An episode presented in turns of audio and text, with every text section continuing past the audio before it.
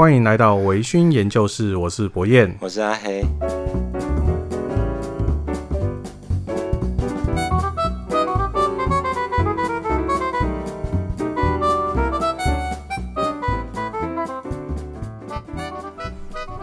今天快要过年了，对啊，在两三天，我们下个礼拜就要过年了。是，以前过年的时候，你都做在做什么事情？过年的时候就是看着那一些综艺节目守岁这样。哦，啊、都看什么？就不知道了。你是说小时候还是怎？小时候只有三台嘛。小时候，对啊，小时候就是又又又要透露年龄了嘛。台式、中式、华式，然后都做到晚上两三点那种。对对对对对对对，对啊。我小时候都看那个什么张飞选妃哦，嘿，然后就呃张飞当皇帝，嗯，然后一大堆那个女孩子啊就出来表演她的才艺这样子，然后最后他就选一个妃子，嗯，啊我不懂为什么他他选了那么多年还选不出来，对啊，那个时候有费玉清吗？哎、欸，不大记得呢，好久了。但是我印象中就是张飞嘛，然后另外一台就有胡瓜。对对对啊，有一台有八哥嘛。八哥，八哥那个应该是我那个时候，你那时候可能已经没有了，就很老了。然后后来是什么时候？后来后来变成有那个，呃，我就开始看那种红白。可是台湾的红白你不觉得？没有，我没有看台湾的红白，我是看日本的红白。Oh, OK，好。因为那个时候我印象中应该是两千一二零一零年的时候，嗯，然后那个时候的红白就是那个时候，呃，YouTube 还没有那么红。对。那那个时候的那个，哎，欸，我印象中就是有一些那种电玩直播平台，然后他到了跨年那个晚上，他们就会播那个红白。嗯哼。他们就会有那个红白的直播。嗯。然后有时候呢，过年的时候他。就就也会拿出来再重播一次，那我就会看那个红白这样子。Okay. 对啊，我觉得还不错。今年的红白我看得很开心。嗯，我今年也蛮开心。你都在？我看到一半，他被剪掉有没有？他被他被 illegal 被被被卡掉，然后我们就去继续 YouTube 上面搜寻，就有那个人家用一个摄影机拍他家的电视。那好像几十年前十十几年前的那种盗版的那种感觉。对啊，啊，不过我们我我是看的蛮开心，还有这一次那个台湾的我家第四台是有有可以直接看到直接有讯源的红白这样子，嗯、还蛮开心的。那今年的过年，我想那个伟差电视台应该还是会 播一次，对对对，可是家里面如果只有 MOD 的，可能就看不到哦，对，就蛮可惜。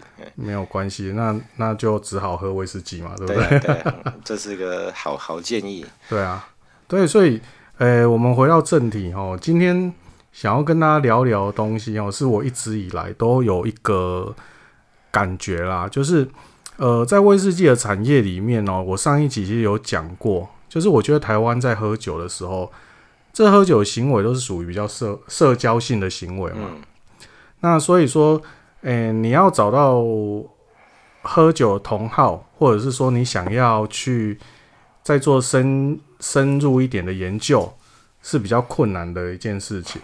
对啊，哦，很简单的说，就是昨像昨天晚上半夜十一点，那我同事他就约我要去，要要要出去唱歌，嗯，我就跟他说没办法，他说哦我我刚好是会员日啊，今天来唱歌很便宜，你就来吧。我说我没办法，我喝我喝酒，因为我昨天开了一支红酒，对，都醒好了，已经喝了大半瓶了，然后他叫我去，我说不要。那就结束了嘛。但是结束之后，他们就去唱歌。他们在房间里面还特地传来跟我说：“啊，你一个人喝酒不会很无聊吗？”他就是一个刻板印象，觉得说：“哦，喝酒就是要大概嘻嘻哈哈，然后那个要喝得很开心那种感觉。”但是我觉得，像你在上一集的时候有聊过嘛，就是你觉得喝酒它是一个仪式，就是一整天的结束。对，你就一整天结束之后，你今天放下了酒杯，你就去睡觉了。后面的事情都不用管，任何的事情，嗯，除非很严重，不然任何的事情都是明天再说了。对啊，那对我来讲，喝酒像昨天是礼拜五，嗯，所以喝酒是一个可以说是很放放松嘛，对，放松一个礼拜嘛，然后呃，一个结束一个礼拜的工作，对，可以沉淀一下。那对我来讲是这样子，所以呃，在研究威士忌的过程，或者想要对酒类有更深一层的研究的时候，你会第一个遇到问题是，大家对喝酒这件事情。的刻板印象，对，好，喝酒就是要要，就是把酒打开，然后倒到杯子里面，然后把它倒到喉咙里面，嗯，就这三样。那他不知道这中间其实是承载着很多，嗯，里面有一些文化底蕴在里面的。然后对喝酒来讲有一个负面的连结。那如果想要取得酒类知识的话，因为我们又很难去找到同好，所以我们很难去钻研。那离太远了啦，然后我们讲回来哈，就是说，我觉得今天讨论的内容就是书。嗯，因为书对我来讲是一个很方便、很有系统可以吸取知识的一个方法。嗯，那上次因为到阿黑家来，然后看到他有一整面的书，嗯、哦，啊，我相信阿黑也是爱书之人啊。对，里面有蛮多威士忌，有蛮多漫画，没错，那也蛮多威士忌的书，我觉得有很多威士忌的书。那今天想要让阿黑。可以推荐几本他觉得还不错，然后可以推荐给各位同好，或者是说有几本他觉得，如果说你已经有一定的研究的话，也可以拿来随时做参考的工具书。那要介绍这些书之前哦，可能、uh -huh. 可能还是要讲一些个人的经验。嗯、我们有一个社，我们有成立一个社团嘛，那个社团到今年大概是迈入了第八年。Uh -huh. 在在第一年的时候，因为社团人数很少，大概六七十位。嗯、那所以第一年的时候，我们也没有什么特别的想法。那第二年人人开始慢慢的多了起来之后，我们就有社员建议说，诶、欸，那我们是不是应该在在每年社团的，就是成立的那一天呢，十月二十七号这个前后，我们来发行一个。哦，就社团创立的纪念酒，嗯，那于是我们就这样做，我们从第二年开始这样做，然后一直做到现在。那第二年、第三年就先不讲，因为第二年是那时候社团里面有一位美工设计人员，哦，他他就是在业界，比如说他可能就是替替豆爸鸡腿王啊。哦、这个叫 B 吗？或者是像他们什么福相麻辣香锅哦，还设专门在做他们的这一些平面的产品设计。嗯、那他的他第二年的时候，因为我们也没有什么人手，我们第二年他就帮我们找了一个中国古代的风景古画哦，因为那个东西就后来就因为它太久了，几百年就已经没有版权问题哦，也没有也不也不属于任何一间博物馆的收藏。嗯，然后就拿它来作为我们酒标那个设酒酒标的封面这样子。对，第三年我们就就找了一位社团里面一位喜欢摄影的朋友，嗯，然后他就拍了一些花花草类的东西，嗯，就从里面挑了一张照片起来，我就自己去做酒标。嗯，所以暗香浮动那个酒标是我做的。哦，嘿，然后这个先挑啊。第三年、第三年、第四年的时候，我们就开始去找会师，因为我我本身是蛮喜欢。就是日本的那一些 A C G 的，就是动漫，就是次文化的东西。对对对对对对，所以我们就设定去找一些专门会去画一些这一些电绘，这个像动漫人物的这一些彩色的酒标。嗯，那时候跟惠师沟通的时候说，哎，我们是一个威士忌社团，然后我们希望可以就是画一个跟威士忌相关的酒标。那绘师就先画了两张草图给我看，两、uh、张.都是那个兔女郎穿着黑色的低胸泳装跟网状的黑丝袜，然后端着酒很俏皮的样子。Uh. 我心里面就在想，这个 他们这些。你们这些外面的人 都不了解我们，真的想要认真去研究威士忌这块的人，在过的是什么非人般的生活？你都觉得，就是外面的人都觉得我们喝酒就是很欢乐、很开心这样，我就 我马上就哒哒从就是从化这样子，就完全没有、就是、直接打枪。对对对，就是说，请那我就后来就把我的想法跟他讲，他才照我的想法去设计。嗯、所以从、哦哦、对，就这个故事就是说，就是在真正有在品饮酒类的人以外。嗯哼，我们这个世界上，除除了这些真正有在认真品饮酒类，在做自己的一些想法跟心得的人以外，大部分人就像你刚才讲的，喝酒就是要很开心，大家聚在一起很热闹起哄，或者是你一听到你喝酒，嗯、他就觉得阿弟在跟那 Q 嘎啊，你要喝酒不是好事啊！你看，对啊，对对对，因为社会新闻实在太多，什么喝酒伤身，对对对，然后。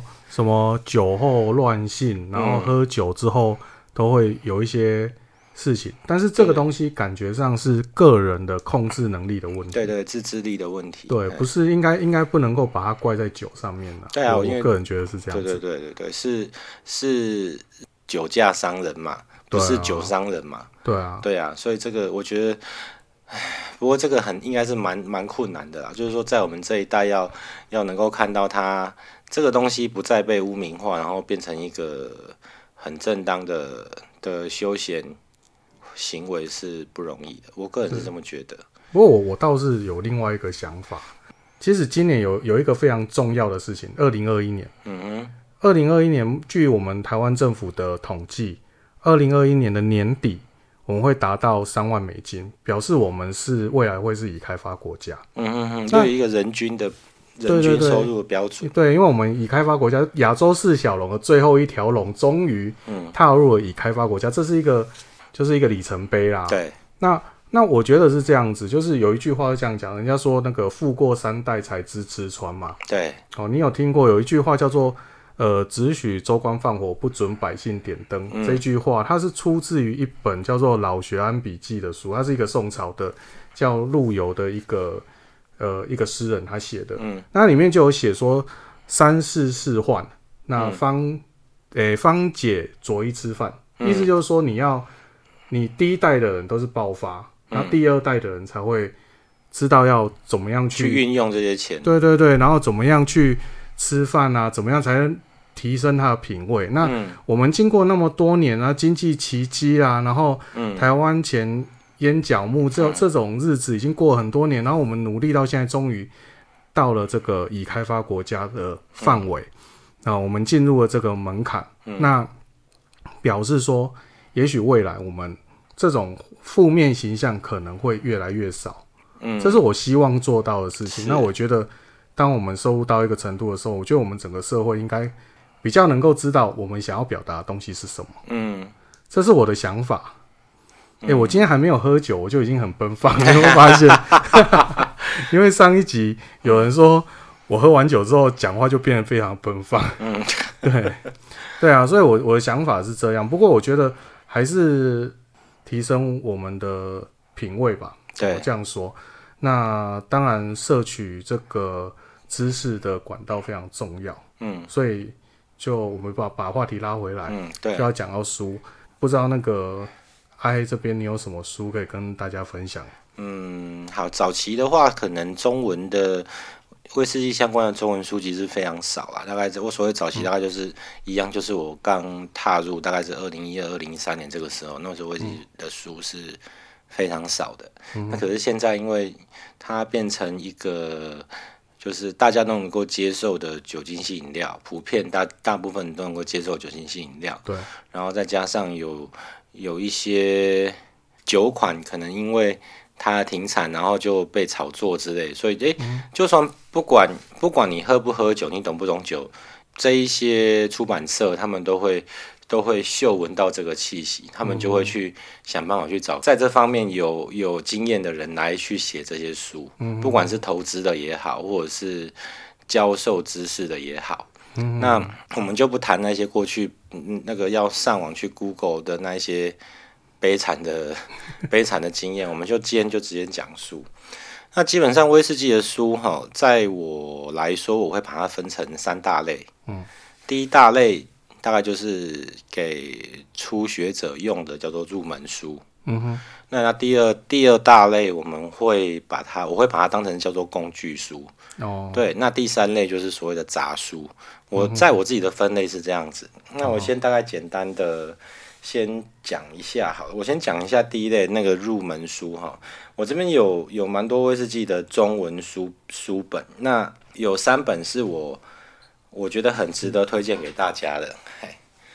第一本叫做《威士忌知识大全》，它是乐活文化编辑部出版的一本书。这个书的购买时间是在二零一二年二月。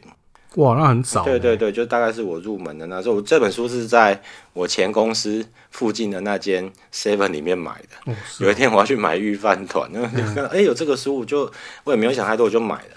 这个作者叫林景淡哈，他其实也不是作者，他是兼修，他是把呃大部分的他收集到的内容整理成一本书啦。好，那我们今天聊到的书，我都会把它放在我们的资讯栏，有兴趣的朋友都可以直接到资讯栏去做查询。好，那这本书林锦淡做那个兼修者林锦淡哈，双木林锦绣的锦淡水的淡，这个人是一个业界里面，嗯，如果你是个内行人，你可能就会知道他是谁。他在一九七五年的时候就进入台湾烟酒公卖局服务，那在一九七九年的时候被公卖局派去了苏格兰爱丁堡的一个大学里面进修，那引进了全台的第一第一台。烈酒威士忌的蒸馏器，那他那他就有点像是那种，诶、欸，郑和下西洋那种。对对对对对，你你说他是什么台湾威士忌先行者？对对对，你说他是支付，那太夸张。可是就是说他是一个走在很前面的人哦，真的、哦。对，他在业界也应该算是蛮蛮有代表性的。那这台蒸馏器，我想他大概现在目前应该是在南投酒厂啊。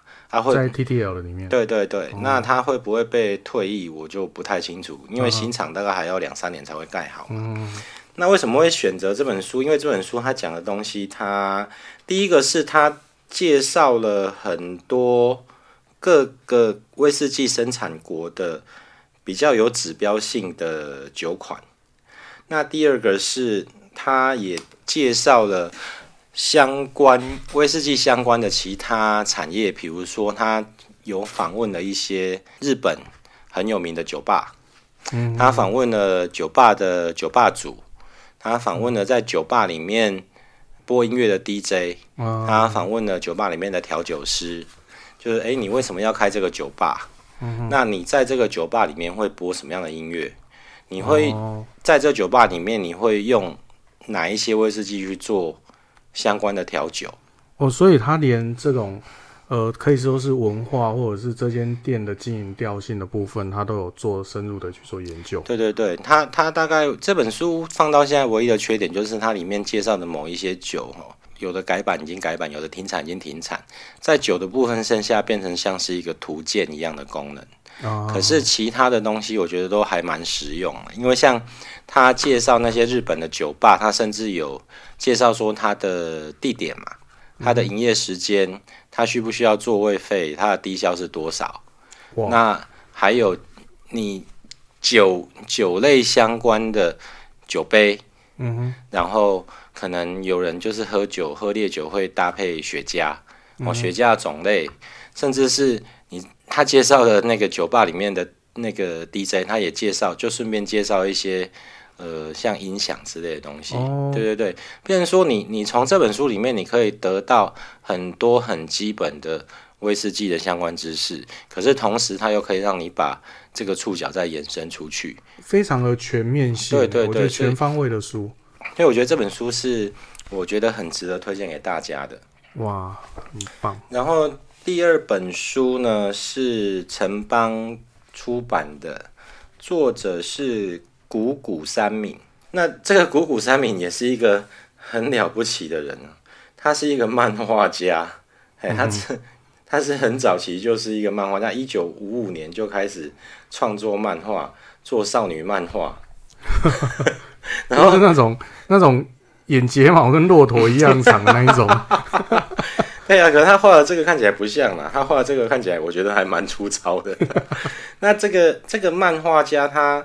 他比较有名的是，他担任过那个手冢治虫的助理。哦，哎，对对对，那他在日本是非常有名的一个非常有名气的一位一位漫画家，他可能也喜欢喝酒，嗯、所以他就用一个他这本书里面就没有没有什么照片了，他就完全就是使用他自己手绘的人物跟手绘的酒瓶，然后顺便告诉你说这个东西它是怎么一回事。哇，他连酒标的介绍都非常的详细。对对对啊，他这个我，所以我觉得你你如果没有办法看一些大部头、长篇大论的东西，看了会觉得很累的话，其实这个有带着一点漫画性质的威士忌入门书，我觉得还还蛮蛮值得看的。我刚才有介绍这本书叫什么名字吗？没有。哦，那你 好，它叫做《漫画威士忌入门 》。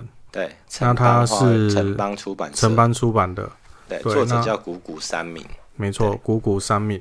那它里面的书我简单看一下，里面非常诶、欸、都是非常基本的例如说亚伯乐啦，吼，那百富啦、拉佛格这类的，就是基本上你一般听得到的吉拉、大力斯可，哦，这种还有威雀这些，基本上你你比较常听到的，它都会有做一个基本的介绍，这样子。那当然有一个区域是日本的威士忌的部分，也蛮多的，这样子。那如果有兴趣的，也可以把它找出来看一下。好，那接下来下一本是，嗯，第三本这本书我就买的比较晚，它叫做《我的威士忌生活提案》。哦，这本我有印象。对，它作作者是一个外国人，这是这是翻译书啦。作者叫米凯勒奇多，这是三彩文化出版的一本书哈。我看一下这本书。这本书是在我买的时候已经三刷了，它是在二零一八年四月二十号。那基本上我从二零一二年、一三年开始喝酒啊，喝然后开始买书。为什么到到了相隔五六年后，我还会去买一个看起来好像是很入门的东西？是因为这本书里面呢，他他讲到蛮多东西的，他介绍了很多的，他先介绍简单介绍了一些威士忌的历史。威士忌的大事记，然后介绍了威士忌的酿制的过程，就整个过程，然后介绍了一些比较有有代表性的人物，那介绍了一些在这个制成里面会会出现的东西，比如说橡木桶啦，什么等等。嘿，那你喝威士忌的时候会会有什么？呃，酒精对人体会有什么影响啊？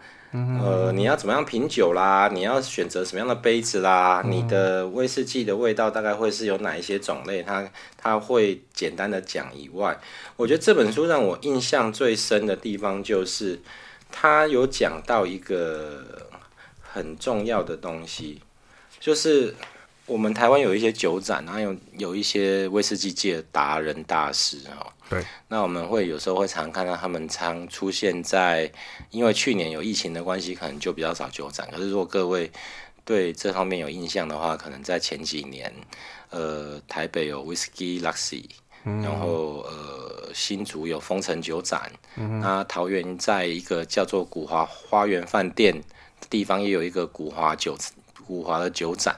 啊，哎、欸，这个都是每年一次，台中也有，台南有 Hi-Fi 嘛，对，高雄有 Whiskey Fair Taco 嘛，对。那在这一些酒厂里面，有时候我们常常就会看到一些大师，在他们去到会场，不管他们是去当一个讲师，因为有时候酒展里面会有一些大师讲堂，他会邀请这一些杰出的酒业人员去帮消费者上课，嗯，或者是他们只是单纯的去逛酒展啊，或者是要。应主办单位之邀去去怎么讲，做个宣传吧。对，我们就会看到很多大师，他们可能会穿着苏格兰的传统服饰。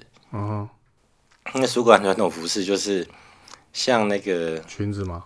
对对对对对，就是会有一个裙子。那个我我还是想，我还是想不起来那个梅尔吉伯逊那哦，英雄本色啦。哦，还有那出电影叫《英雄本色》，那个就是讲苏格兰要从。从英国独立出来的故事嘛，他们里面的那个穿着就是典型苏格兰人的穿着，有小马哥嘛，然后还有那个张国荣，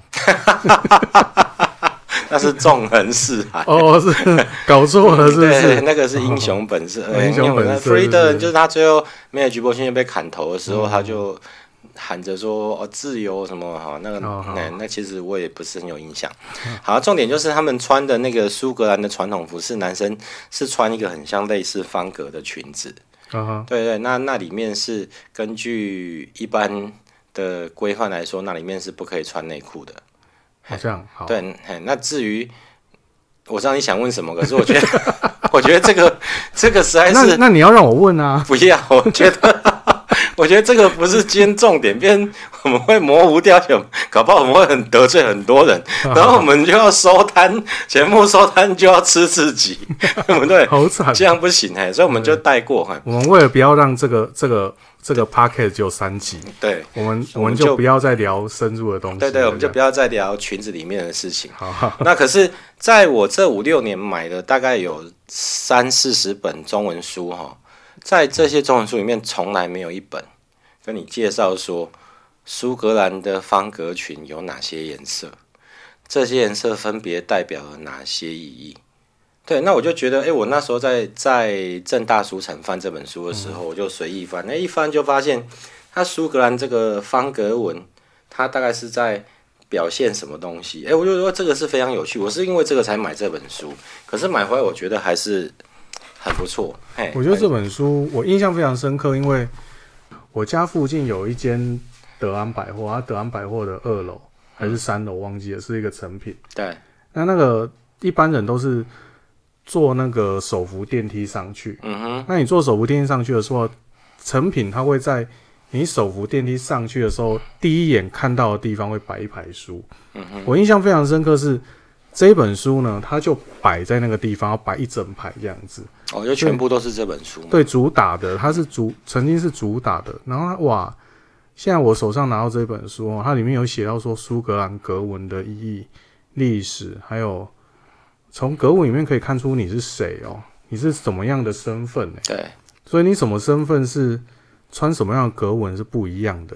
对啊，所以变成说我们我们也许看了这个书，你有个印象，你下次看到那些大师穿着这个，你就会发现哦，这个是一个勇敢坚毅的人，这是一个豪迈不拘小节的人，这样。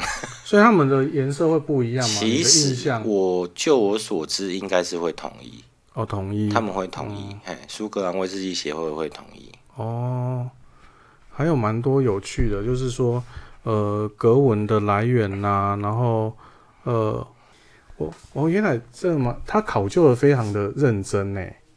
嗯，对啊，考究好认真哦。这本真的很，我觉得跟这很值得买。对，这个蛮有趣的。对对对，蛮有趣的。好，好，那还有吗？下一本介绍给初学者的三本书。那再来，我就介绍一下工具书，因为时间的限制哦，所以我们大概我们大概介绍个一两本就好。第一个，我觉得就是当你对威士忌是一个非常有兴趣的的品饮者，你应该要去买的是一本叫做《Male Whisky Yearbook》这本书。它在很遗憾哦，它在台湾没有卖。你就算去成品那类店，要请他帮你订，应该也是非常困难。对，就是台湾不知道为什么就是不进这本书。这是一本原文书，英文的。嗯哼，它的作者我的记得好像是一个瑞典人吧。嗯哼，叫 Ingvar Ronde。嘿，这个是一个编辑啦。这个人他。他好像在去去年还是前年拿到了那个苏格兰威士忌协会颁发的那个小双耳杯直持大师的荣耀。哦，那这本书他每年会出一版。那呃，比如说像今年是二零二一嘛，对，所以他的那个 Male Whisky Yearbook 二零二一，它其实大概是在去年的十月就会上市了，所以等于说。它的每一个书上标示的年份都会在前一年的十月左右上市。嗯。那这个东西可以比较容易取得的方式是，像我就比较鸡婆嘛，嗯，因为我自己都会买，所以我就是要买的时候，我在社团上面呼朋引伴，对吧？哎，我要买这本书，我们要一起买，那大家团购。那你可以从 Amazon 去拉，或者是 Amazon JP。嗯，嘿，正正常来说。日本拉不会，不见得会比较便宜啦。嗯，嘿，可是我都习惯从日本拉，至少比较快啊。呃，也没有，哦、真的吗？对，就只是因为很方便，因为我们社团有一位社员的爸爸妈妈住在日本哦，他们有他帮忙买，对对对，就就觉得很方便。那这个它是全彩的哈，这个书是全彩色的，然后它它是有有许多的照片，它的特色是什么呢？就是说它会介绍。因为顾名思义嘛，Male Whisky 它是介绍麦芽威士忌的酒厂，它介绍了全球麦芽威士忌的酒厂，可是它它的主力是放在苏格兰啊。哦，对对对，所以第一个是说，这本书里面你你通常不会看到大多数的美国酒厂，嗯，因为美国大部分都不是使用完全使用麦芽当做原料。嗯，哎，不是使用发芽大麦当做原料啊。哦，所以他会介绍苏格兰的酒厂，他可能会从用那个酒厂的名称，从 A 排到 Z，哎，就是依序的去介绍。他会介绍这个酒厂它的位置，它有没有游客中心，它代表性的酒款有哪些？这个酒厂的从创厂到目前为止每的一些大事记哦，对，然后还有这个酒厂它每年的最大产量是多少？哦，对，那这个东西我就觉得还蛮蛮方便，你要去查找一些资料说可以使用。嗯，不过这个东西它不需要每年买。哦，对，因为每个酒厂会有变化哦，通常不会每年都有变化，哦、因为你不管你是要扩建酒厂，或者是新建酒厂，或者是酒厂要关闭，通常都不会瞬间关闭。对，在一年之内发生，哦、通常不就是还会有预告之类的。所以这个书我的建议是，如果你买了，大概就是你大概三年一换啊。就每三年买一本就可以了。Oh. 那他苏格兰介绍的非常详细，他有介绍目前营业中的，然后也有介绍已经歇业、已经关厂，甚至是倒厂，就是整个厂都拆掉了。他、嗯、也会在里面。对，他有介绍这些酒厂。Oh. 那再来就是这个是我觉得这是蛮蛮详细的。那不过有一些缺点，就是说其他国家，嗯，像日本，像像台湾。有它的篇幅就非常小，它的可能你一个南投酒厂占不到一页，就只有半页，然后很多的东西它也会没有办法讲得那么清楚，比如说年产量之类的东西，它就讲得不清不楚。然后再来第二个缺点就是，顾名思义嘛，没有威士忌一而不可，他就是没有讲到那一些使用发芽大麦以外作为原料的以外的酒厂。所以你看不到谷物蒸馏厂。啊，你也看不到美国的那一些呃，就使用小麦、裸麦、玉米的那些酒厂，对对对。所以这个这个是比较专注在就是麦芽酒厂，对对对。OK，对，所以你也看不在这上面，你也看不到调和式的东西。对对，没有看到。所以它它。就是一个我觉得还蛮实用的工具书啦。你如果要查询某一些酒厂资料，哎，你尤其是苏格兰方面的，就是一一查就可以查得到。嗯嗯嗯对，这是介绍工具书的第一本。那接下来的，那等一下，那这一本工具书现在在我手上哦。那我顺便补充一下，它的价格是，这是欧元吗？哎，欧元十三块九五。嗯，哦，这。这我看到了，它应该是欧用欧元或者是英镑，嗯，哦，那十三块九五，实际上到台湾的价格大概会在六七百块台币左右，就一本含运费吗？对，OK，那就大概这样啊。那各位读者，就各位听众，如果有兴趣的话，就自己找管道哦，去去问问看，为什么我前面看到一只那个星际大战的 尤达，我看到尤达大师啊，哦，原来。哦，有他也有一些蛮搞笑的东西在里面，就一些小小的恶趣味在里面。好，那下一本书，下一本书就我没有任何哇，好厚啊，我没有任何不敬的意思哈。不过因为我们时间有限，我们就不能讲太久哈。下一本书是我们上一集有提到的那个邱德夫大哥哈，他有出一本书叫做《威士忌学》。那这个书是一本很硬的书，就是说你看起来会。就算你我我，我看我现在离你大概两公尺远，嗯，那我现在看的那一本我也觉得很硬，它是一个劲装，对对，非常厚的硬，硬皮的，那个敲到人头会流血，它 不是那个硬啊，你你光是读你就觉得你你你头会充血这样，因为这个，诶、欸，他这个的威士忌学这本书哈，因为其实真的像邱大哥他讲的，可能说你你一个。他觉得没有人能够好好的用一段时间，不管是两天、三天，或者是一两个礼拜，嗯、就是你很专注、很认真的把它读完。他觉得应该是没有这种人。嗯，他事实上是有，就是我有把这本书读完，然后我帮他找出了一些错字，然后给他在下一刷的时候做参考。嗯，对对对。所以邱大哥记得，如果听到这一段哈，那个新版的书记得送我一本。没有，那就是说这。我虽然把它读完了，可是我觉得我读完跟我没有读，跟其他没有读完的人比起来，并没有什么不一样。因为这个书太，嗯、你要就算你对威士忌怀抱很多的热情，它也是一本很艰深的书。因为邱大哥本来就是一个工程应该是工程顾问，他现在是工程顾问，他本来就是工程学方面的博士，嗯，所以他对威士忌的热情都是建立在很理性跟科学的角度上。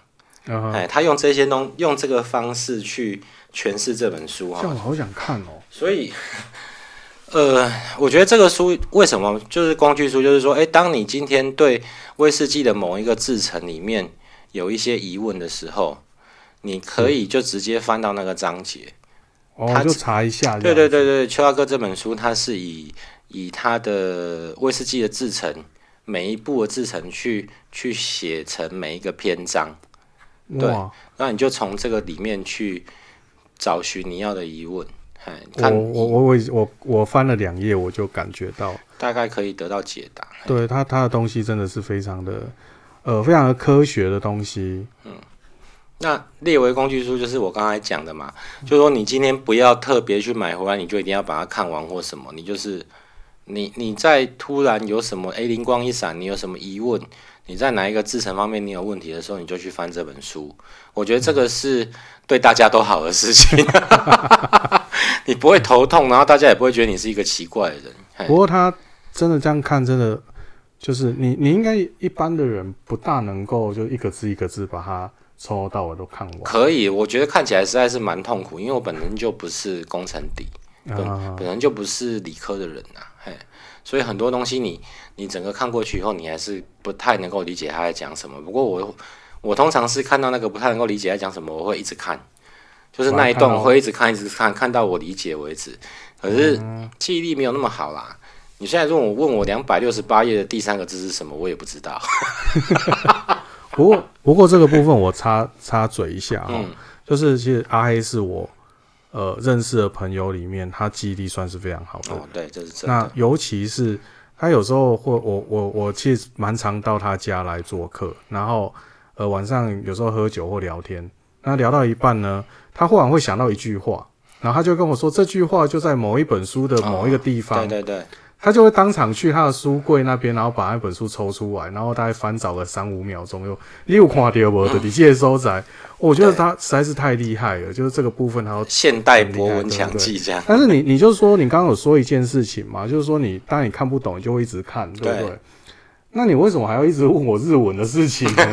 你就一直看就好了。不行，那是日文，那我看不懂。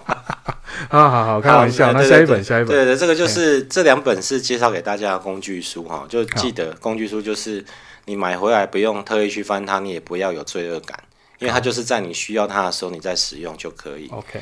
对，那第三类的是杂书。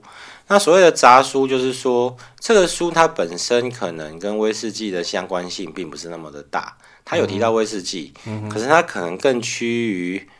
文学或者是历史方面的作品.哦，比如说最有名的就是村上春树，时报出版社的《如果我们的语言是威士忌》，哦，这本非常有名。对，可是这个我觉得你看完以后根本就不觉得他在讲什么，这个跟威士忌有什么很大的关联？哦，是他可能讲到了什么？呃，有啦，还是有一些，他等于算是，我觉得是这个书应该是说这是村上春树的游记。